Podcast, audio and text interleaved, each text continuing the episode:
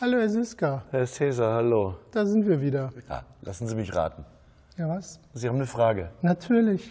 Was haben Sie denn gedacht? Überrascht Sie das nach den tollen Nein, Gesprächen, die wir bislang geführt haben? Wir haben einige Themen noch auf der Liste. Mhm. Digitalisierung und Technologie. Ja. Darüber müssen wir mal uns unterhalten. Gerne. Zu Industrie 4.0 haben Sie ja schon einiges geschrieben und veröffentlicht. Jetzt sagen Sie uns mal, wann überwinden wir endlich dieses Thema Industrie 4.0? Haben wir doch schon. Wir haben- sind doch schon bei Industrie 5.0. Ach, sind wir das? Ja. Ach, da habe ich was verpasst. Das ist ja. Nein, nicht wirklich. Nicht wirklich. Nein, ähm, Scherz beiseite. Man hat ja versucht, mit Industrie 4.0 ähm, eine Revolution auszurufen. Mhm. Ähm, ich finde immer interessant, wenn man eine Revolution ähm, als solche bezeichnet, bevor sie wirklich stattgefunden hat. Aber ich kann ja verstehen, dass man sagt, wir nutzen die Technologie, insbesondere die, das Internet der Dinge, die webbasierte Verknüpfung von Material, von Werkzeugen, von Maschinen und was auch immer, um Effizienzgewinne zu erzielen. Das war der Ansatz, dagegen ist ja nichts äh, einzuwenden. Aber die Erwartungen sind heute, zehn Jahre später, nicht erfüllt. Was waren die Erwartungen damals und äh, woran hat es denn gescheitert? Effizienzgewinne, los Größe 1, äh, äh, Erschließung von neuen äh, Geschäftsfeldern. Und im Wesentlichen sind diese Dinge über Pilotanwendungen noch nicht hinausgekommen. Okay. Aber die Filmindustrie hat uns ja schon vorgeführt, äh, menschenlose Fabriken, Minority Report fällt mir ein, diese berühmte Szenen. Und, ähm, äh, und es gibt ja auch ähm, äh, Mensch-Maschine-Interaktionen, die ähm, ja erfolgreich eingesetzt werden. KUKA ist ja eine Firma, die mir spontan einfällt, äh, die ähm, sehr große Fortschritte in diesem Bereich gemacht hat.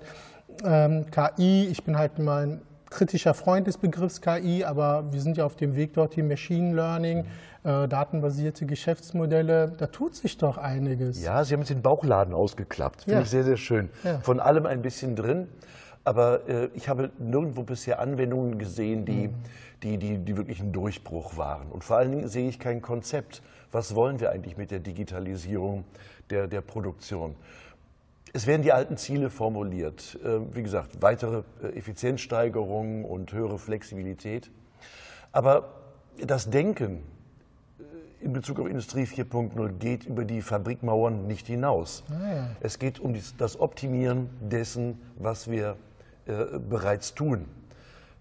Aber die Digitalisierung und auch das Internet der Dinge ähm, könnte ganz andere Möglichkeiten des, des äh, Produzierens, des Arbeitens und des Lebens äh, induzieren. Also wenn ich Ihre Kritik zusammenfassen darf, heißt, die roten Backsteinhäuser, Gebäuden der Industrialisierung, das wird halt nur etwas digitalisiert und darüber hinaus passiert nicht und das kann nicht äh, Revolution sein. Ja, und die Hamsterräder, in denen die Menschen dann äh, teilweise laufen müssen, die werden auch digitalisiert, was den Aufenthalt in diesen Hamsterrädern ja nicht unbedingt angenehmer macht. Aber ich greife mal eine Sache auf. Äh, Menschenlose Fabrik, ähm, davon träumen die einen. Und die anderen sagen, nein, nein, die Digitalisierung, gerade Industrie 4.0, macht den Menschen zum Dirigenten der Wertschöpfungskette. Und ich sage, ja, was jetzt? Ja, gute Frage. Was jetzt? Ich kann nicht erkennen, dass der Mensch äh, durch Digitalisierung, durch Einsatz dieser ähm, Digitalisierungstools oder dieser digitalen Tools, äh, genauer gesagt, in irgendeiner Form ähm, Vorteile bekommt. Ja, man sagt, er hat bessere Informationen und hat den größeren Überblick über die, über die Maschinen, aber das ändert seine Arbeit ja im Kern überhaupt nicht. Er ist weiterhin einer der drei Produktionsfaktoren und ihm droht sogar der Abstieg. Wir sind ja uns einig darüber, dass wir den Menschen ja nicht verändern wollen, sondern das, was um den Menschen herum ist, angepasst, also menschengerecht gemacht wird. Ähm, bleiben wir dann dabei? Dann, okay, ich akzeptiere ähm, Industrie 4.0, smarte Fabriken, wir sind noch weit davon entfernt. Dann lassen Sie uns doch ähm, darüber reden, wie eine smarte Fabrik denn aussehen sollte, damit der Mensch im Mittelpunkt steht. Also, dass er sich nicht im Hamsterrad sich bef- äh, bewegt. Vielleicht ist die smarte Fabrik eigentlich gar keine Fabrik. Naja, okay. Das, was sich abzeichnet an ähm, digitalisierten Betriebsmitteln, um es mal so zu formulieren, an neuen Technologien, hat doch das Zeug, die Wertschöpfung aus den Fabriken herauszutreiben. Also die Produzenten ähm, denken seit 200 Jahren, dass sie so etwas wie die, ähm, das Hoheitsrecht auf Wertschöpfung haben. Und Produktion findet nur in Fabriken statt und dann gibt es auch Handwerk links und rechts. Und man kann sich im Grunde gar nichts anderes vorstellen. Und jetzt wird das Ganze auch noch digital. Hurra! Ja. Wer Augen hat zu sehen, merkt, wie die Wertschöpfung jetzt schon die Fabriken verlässt, geht in den, in, in, in den Handel, im Handwerk äh, sowieso und in Privathaushalte. Wir merken doch, dass die Digitalisierung in der Lage ist, oder die Menschen, die sie richtig einsetzen, genauer gesagt, die ähm, Produktionsprozesse und die Fähigkeit zu produzieren zum Allgemeingut machen. Und das ist das Ende der Fabriken. Das finde ich spannend. Also ich muss sagen, ähm, das finde ich auch gerade prickelnd, weil wenn wir historisch betrachten, ist es ja so, dass wir vor der Industrialisierung eigentlich, ähm, wie Sie es gesagt haben, ja keine zentralen Fabrikstätten, Wertschöpfungszentren hatten, sondern dass das dann halt eben auf dem Land, auf dem Bauernhof, äh, in der Familie, in der Gemeinschaft mhm. stattgefunden hat. Und ähm, ich will nicht sagen, dass wir einen Schritt äh, wieder zurück machen, aber scheinbar löst sich, also wenn ich Ihrer These folge, löst sich die Fabrik als Zentrale, als äh, Zentrale der Wertschöpfung auf. Das ist Ihre These. Die hatte einen großen Vorteil. Also produziert hat der Mensch ja immer. Ähm, im, im, im, ähm, in der Steinzeit hat der Mensch sich die Sachen zusammengebaut, die er brauchte.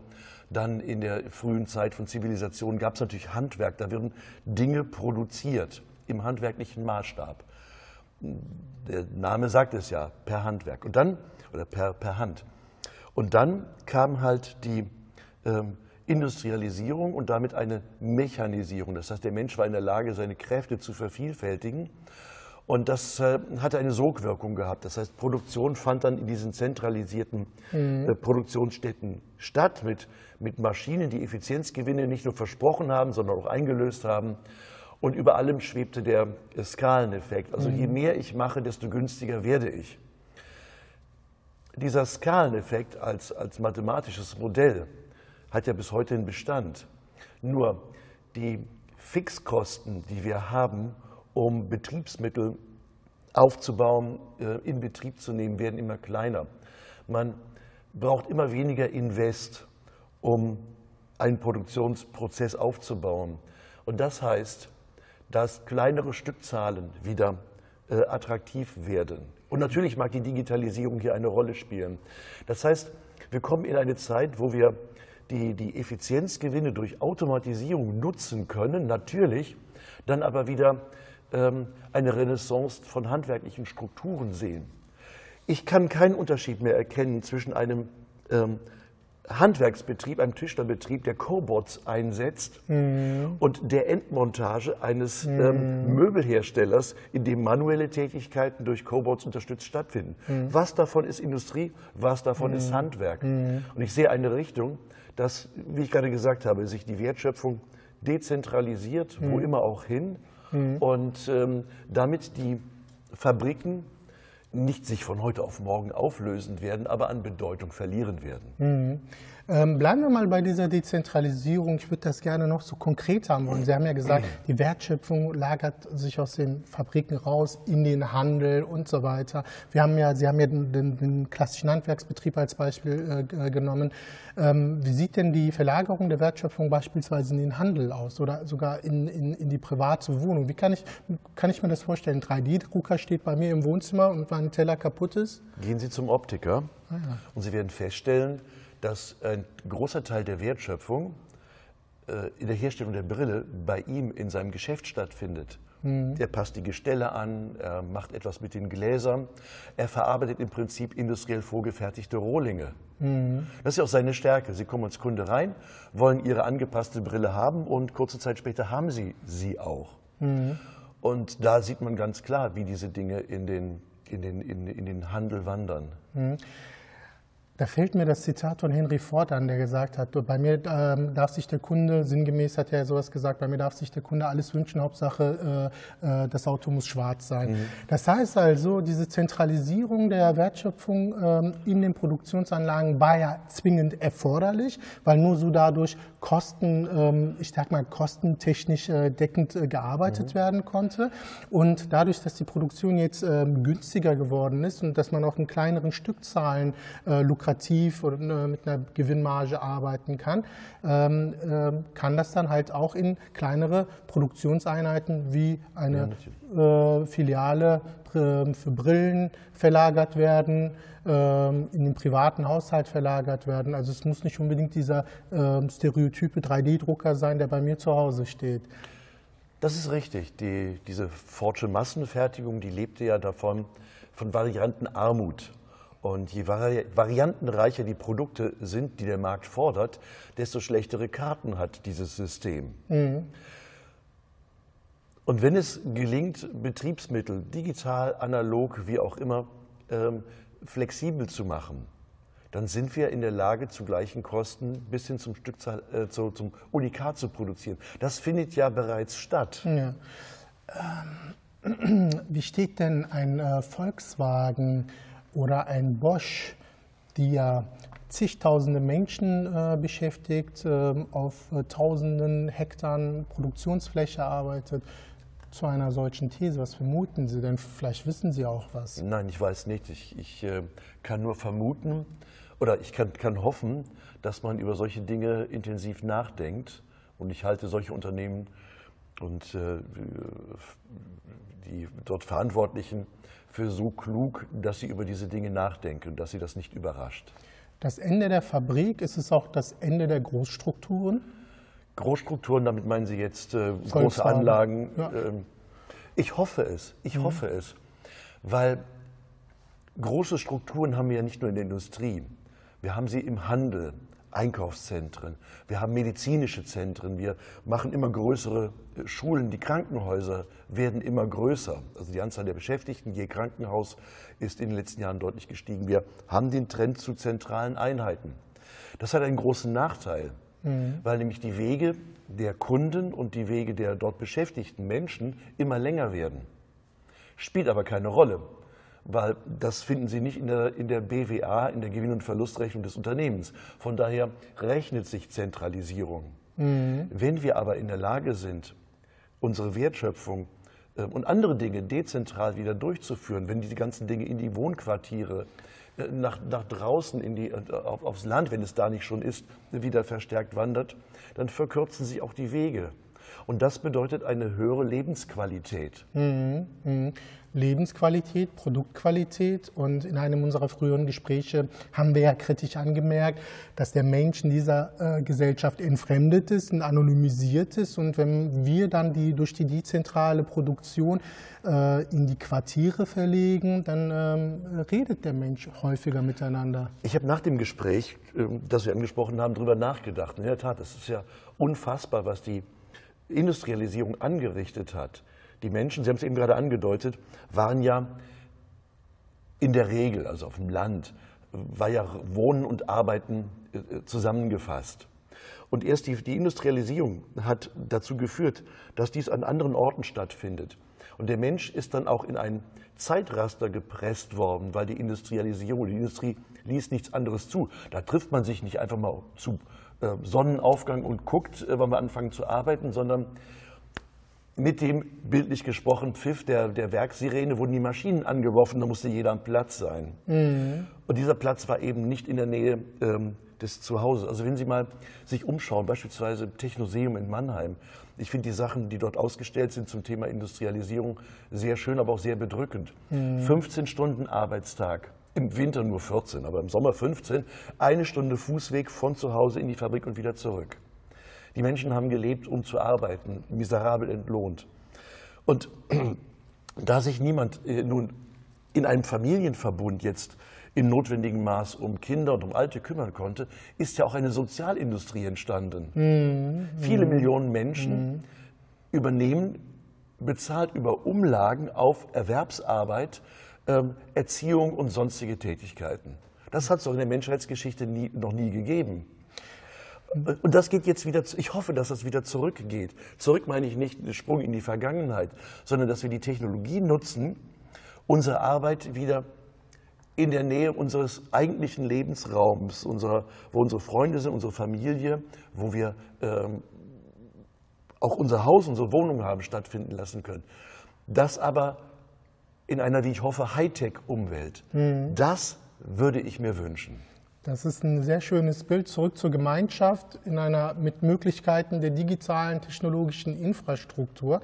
Ähm, ähm, Sie haben mich gerade auf ähm, äh, einen Punkt noch gebracht. Ähm, ähm ne, tue mich ein bisschen schwer damit, ähm, weil Ihre zentrale Kritik ja nicht lautet, äh, dass Industrie 4.0 falsch ist, sondern ich glaube, Ihre zentrale Kritik lautet, ähm, wir haben ähm, eine falsche Perspektive und wir denken vom falschen, äh, vom falschen Schritt aus an. Das heißt, wir sind in einer Froschperspektive, so produzieren wir ja schon seit 200, 250 Jahren, so lange wie es die Industrialisierung gibt, und denken die Digitalisierung quasi als eine Fortentwicklung äh, dieser, dieser Industrialisierung, in die wir hineingeboren sind, was wir nichts anderes kennen. Mhm. Im Grunde müssten wir eigentlich die Blickrichtung ändern. Das heißt, wir müssen erstmal uns Gedanken darüber machen, Szenarien entwickeln, welche Konsequenzen hat das denn, und dann äh, einen Wunsch formulieren, ne? äh, die Gemeinschaft oder das Dorf in Hightech-Umgebung und dann äh, quasi von dort aus zurückdenken, sodass wir dann äh, sehen können, okay, wohin wir wollen. Ja ähm, äh, wenn wir das definiert haben, können wir dann den ersten richtigen Schritt machen, um ordentlich anzufangen. Und da komme ich wieder zurück. Das Thema Industrie 4.0 als Teilmenge der Digitalisierung verlässt gedanklich nicht das Fabrikgelände. Mhm. Und deswegen wird es auch als Turbo für noch effizienteres Produzieren angesehen. Mhm. Die Digitalisierung ist möglicherweise seit Erfindung der Schrift die größte Errungenschaft der Menschheit. Und wie fantasielos und klein sind eigentlich die Lösungen, die wir parat haben. Wenn wir es, wie gesagt, ich sage es mal, groß denken, von der Frage her, wie unsere, äh, unser Zusammenleben sein soll, unsere Gesellschaft, äh, wie wir leben, arbeiten und wirtschaften wollen, dann kann die Digitalisierung uns allen Nutzen bringen. Mhm. Das führt dazu aber, dass die Digitalisierung eine ähnliche Umwälzung bedeutet wie die Dampfmaschine. Mhm. Das ist sie noch nicht. Und damals, als die Dampfmaschine entwickelt wurde, haben die Entwickler und Erfinder von damals sich überhaupt keine Vorstellung davon äh, machen können, wie die Gesellschaft irgendwann mal aussehen wird.